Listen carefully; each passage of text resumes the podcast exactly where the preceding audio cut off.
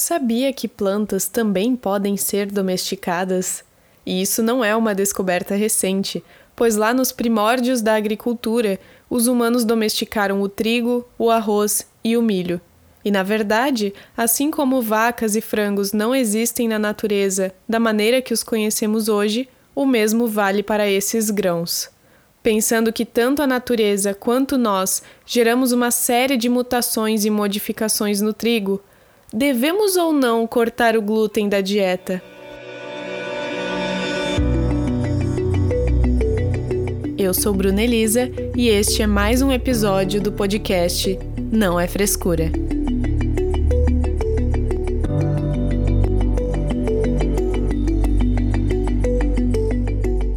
A domesticação do trigo levou pelo menos 200 anos. No caso do trigo silvestre, seus grãos amadurecem e sua estrutura se torna frágil. Desse modo, até mesmo o vento é capaz de despedaçar essa estrutura e espalhar as sementes.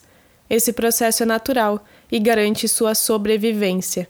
Só que a versão domesticada do trigo é inquebrável devido a uma mutação que não permite que essa estrutura que segura o grão se fragilize. O que significa isso?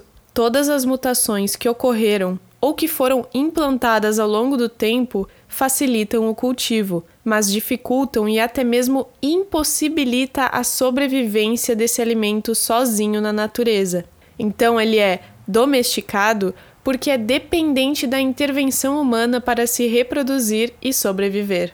Devido às mutações, o trigo de hoje se torna quase irreconhecível comparado ao trigo original.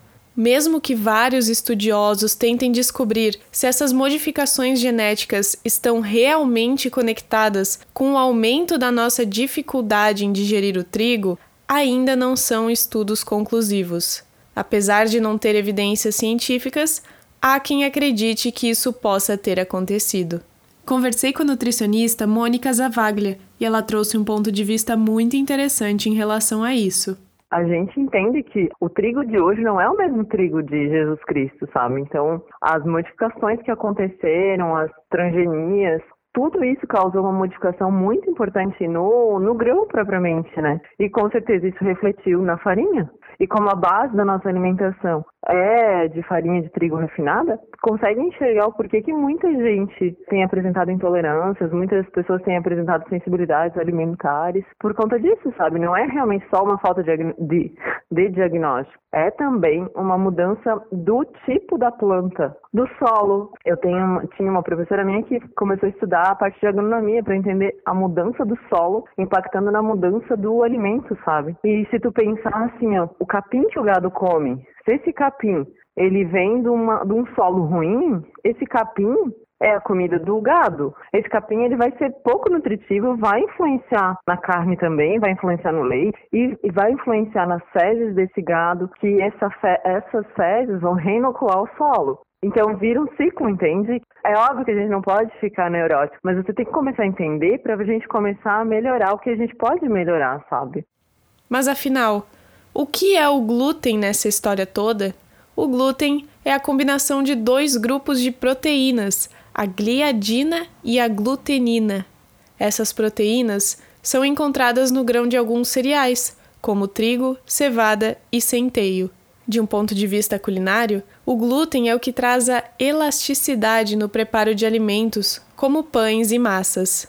E por que será que cada vez mais pessoas não podem comer o glúten? Afinal, nosso DNA não mudou tanto assim ao longo dos últimos anos. Mas sabe o que mudou? Nossa alimentação.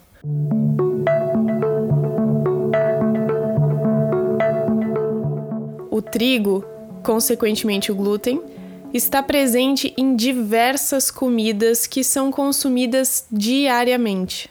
É o mesmo caso do leite, na realidade.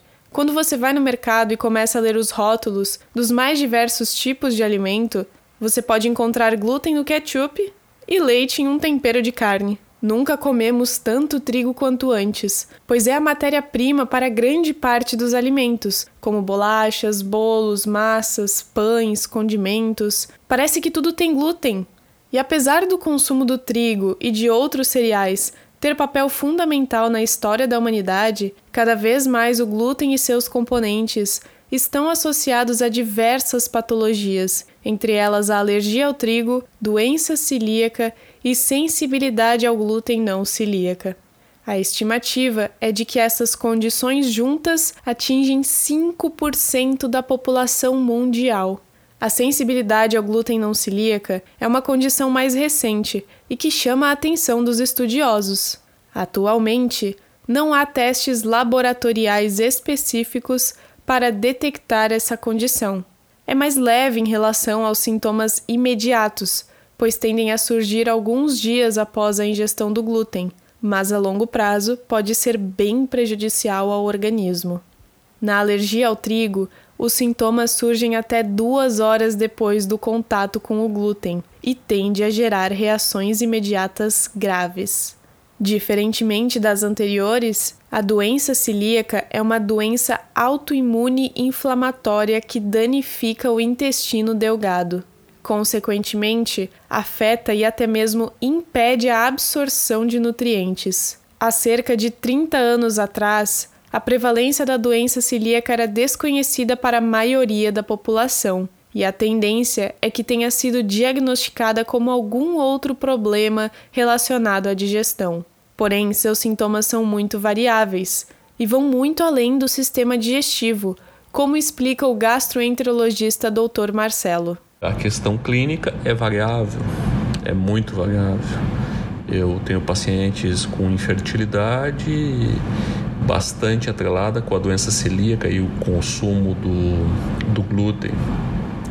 Eu tenho pacientes com alopecia, cicatriciais, com perda completa de, de cabelo e nenhum sintoma do aparelho gastrointestinal, também celíacas.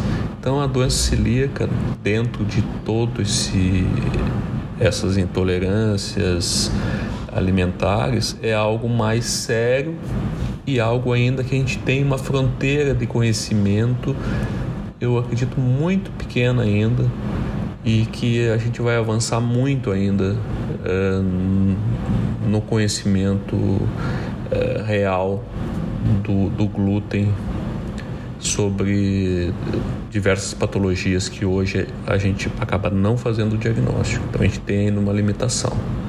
A doença celíaca precisa ser levada a sério. Se não for tratada, pode levar ao desenvolvimento de outros distúrbios graves de saúde.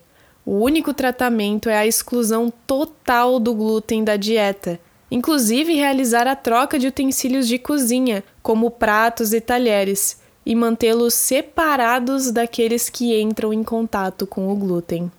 Pesquisas relacionadas a doenças que envolvem glúten enfrentam muitas dificuldades, pois há uma lacuna nas estatísticas globais sobre o assunto. Mas, de acordo com a primeira estimativa global da doença celíaca, publicada em 2011, a patologia é responsável pela morte de cerca de 42 mil crianças todos os anos, a maioria na África e na Ásia. O levantamento foi feito por pesquisadores da Universidade de Umeå, na Suécia, e da Universidade de Witwatersrand, na África do Sul. Segundo a pesquisa, em 2008, as mortes relacionadas à doença celíaca podem ter sido responsáveis por aproximadamente 4% de toda a mortalidade infantil por diarreia.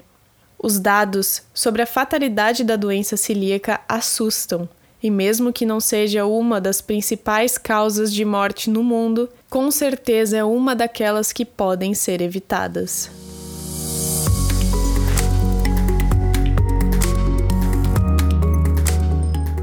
E mesmo com o diagnóstico, nem sempre o tratamento é seguido corretamente pelo paciente.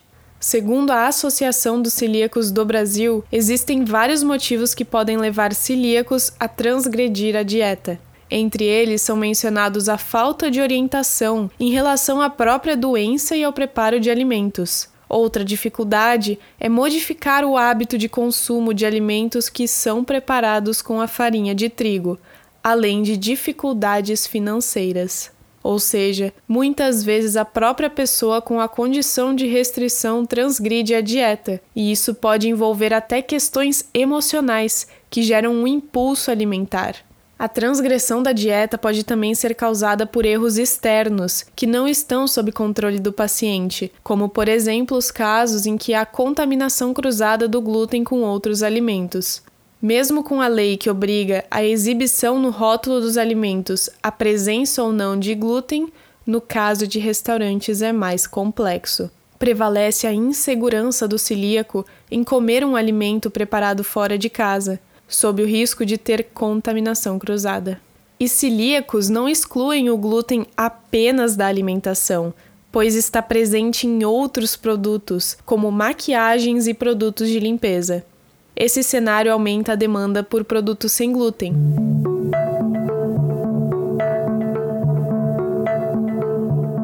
Em um estudo publicado em 2020 pela Markets and Markets, o mercado global de produtos sem glúten foi estimado em 5,6 bilhões de dólares em 2020 e deve chegar a 8,3 bilhões de dólares em 2025. O mercado é impulsionado pelo aumento da prevalência da doença celíaca e também pela crescente população que está mudando para dietas mais saudáveis. Porém, ainda não existem evidências de que é realmente benéfico cortar totalmente o glúten da dieta sem ter alguma condição de saúde relacionada ao seu consumo. Só que muitas pessoas decidem deixar de comer glúten por modismo ou tendência. Essa é outra causa do crescimento desse mercado, que por um lado é bom, pois incentiva as indústrias a produzirem cada vez mais opções sem glúten e para outras restrições alimentares. Mas como eu e a nutricionista Larissa conversamos, não existe milagre na alimentação, é sobre equilíbrio e não extremos. É preciso entender que cortar o glúten não é sinônimo de alimentação saudável. Pode ser, pode não ser. Porque se for pensar, por exemplo, numa. A, a, nutrição é muito disso, né? Respostas meio vagas. Mas se for pensar, por exemplo, assim, é, um chips desses industrializados não contém glúten. Então a pessoa ela pode não comer um pão de trigo e passar a comer salgadinho. E aí tá falando que ah, tirei o glúten e, e tô ótima. Então depende pelo que você vai substituir. Muitos vegetarianos, muitos veganos acabam consumindo muito pão, muito carboidrato. Então nem sempre só o rótulo da dieta vai determinar se é mais saudável ou não. Uma série de fatores não está envolvidos, mas eu penso que de uma maneira geral, se for feito da forma correta, é interessante sim reduzir o consumo do glúten, porque o glúten ele está relacionado, ele está sempre nos alimentos industrializados e sempre nesses que a gente acaba comendo demais, assim. O pão, por exemplo, não é que o pão faz mal. Uma alimentação que é só feita de pão é uma alimentação pobre. Pão no café da manhã, macarrão meio-dia e pão de noite. Então, ela está deixando de comer a quinoa, o aipim, uma série de outros raízes, tubérculos e carboidratos que vão ter muitos nutrientes, né? Então, enriquecer a alimentação, tirando um pouco do glúten, é legal, sim. Porque todo mundo quer uma caixinha e quer colocar uma coisa dentro daquela caixinha. E a alimentação é, é uma coisa um pouco mais complexa do que isso.